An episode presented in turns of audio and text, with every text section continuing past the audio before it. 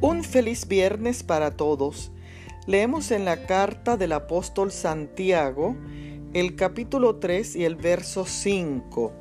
Así también, la lengua es un miembro pequeño que se jacta de grandes cosas, un pequeño fuego, cuán grande bosque enciende.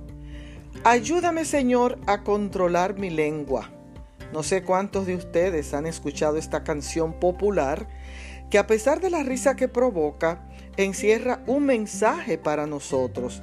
Cuánta lucha por domar nuestra lengua.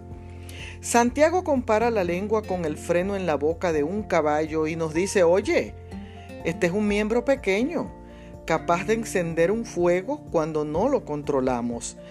Pero entonces, eh, ¿cómo triunfamos sobre la lengua?